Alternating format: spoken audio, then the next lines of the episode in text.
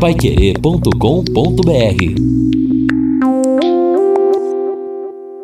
No Jornal da Manhã. Mercado Financeiro. Governo promete colocar em dia o pagamento do seguro-desemprego.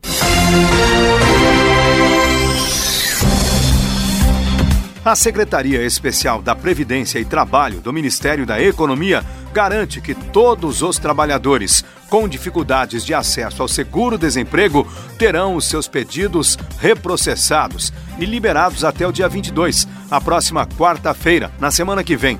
Já os benefícios solicitados a partir do dia 20 devem ser liberados automaticamente. O valor máximo das parcelas do seguro-desemprego passou a ser de R$ 1.813,02 desde o último dia 11. O benefício máximo aumentou R$ 77,74 em relação ao valor antigo e será pago aos trabalhadores com salário médio acima de R$ 2.666. Os novos valores do seguro-desemprego terão validade também para os benefícios que ainda serão requeridos e também para aqueles já liberados. E neste caso, haverá a correção das parcelas que faltam e que forem emitidas a partir da entrada em vigor do reajuste. O Índice Geral de Preços 10, IGP 10, registrou inflação de 1,07% em janeiro deste ano, taxa inferior aos 1,69% de dezembro. O índice é, no entanto, superior ao 0,26% de janeiro de 2019. Segundo a Fundação Getúlio Vargas, o IGP-10 acumula 7,81% em 12 meses. O dólar reverteu o movimento de queda e fechou em alta ontem, encostando em R$ 4,20.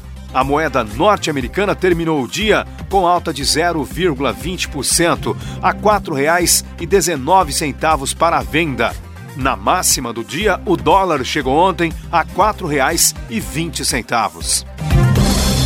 A Agência Nacional do Transporte Terrestres, a ANTT, publicou no Diário Oficial da União uma atualização da tabela com os valores do frete mínimo para o transporte rodoviário de carga. Com as alterações, o piso do frete aumentou de 11% a 15%, segundo as informações da agência. A nova tabela entra em vigor no dia 20. Entre as principais mudanças está a inclusão no cálculo do frete mínimo do custo da diária do caminhoneiro, refeições e hospedagem, de acordo com a ANTT. Também passa a ser obrigatório o pagamento de frete de retorno para operações que não podem trazer carga de retorno, como caminhões de combustível. Esse tipo de veículo não pode voltar transportando outro tipo de carga. Foi criada ainda uma nova tabela para as chamadas operações de alto desempenho, que levam um tempo menor para a carga e descarga do produto. Na resolução anterior não havia esse tipo de diferenciação. A nova resolução também mantém a previsão expressa de incluir o gasto com pedágio no valor do frete. No Jornal da Manhã, Mercado Financeiro. Em 30 minutos, você pode acompanhar este conteúdo disponível no portal Paiquerê, no Spotify e também na plataforma Google Podcast. Paiquerê.com.br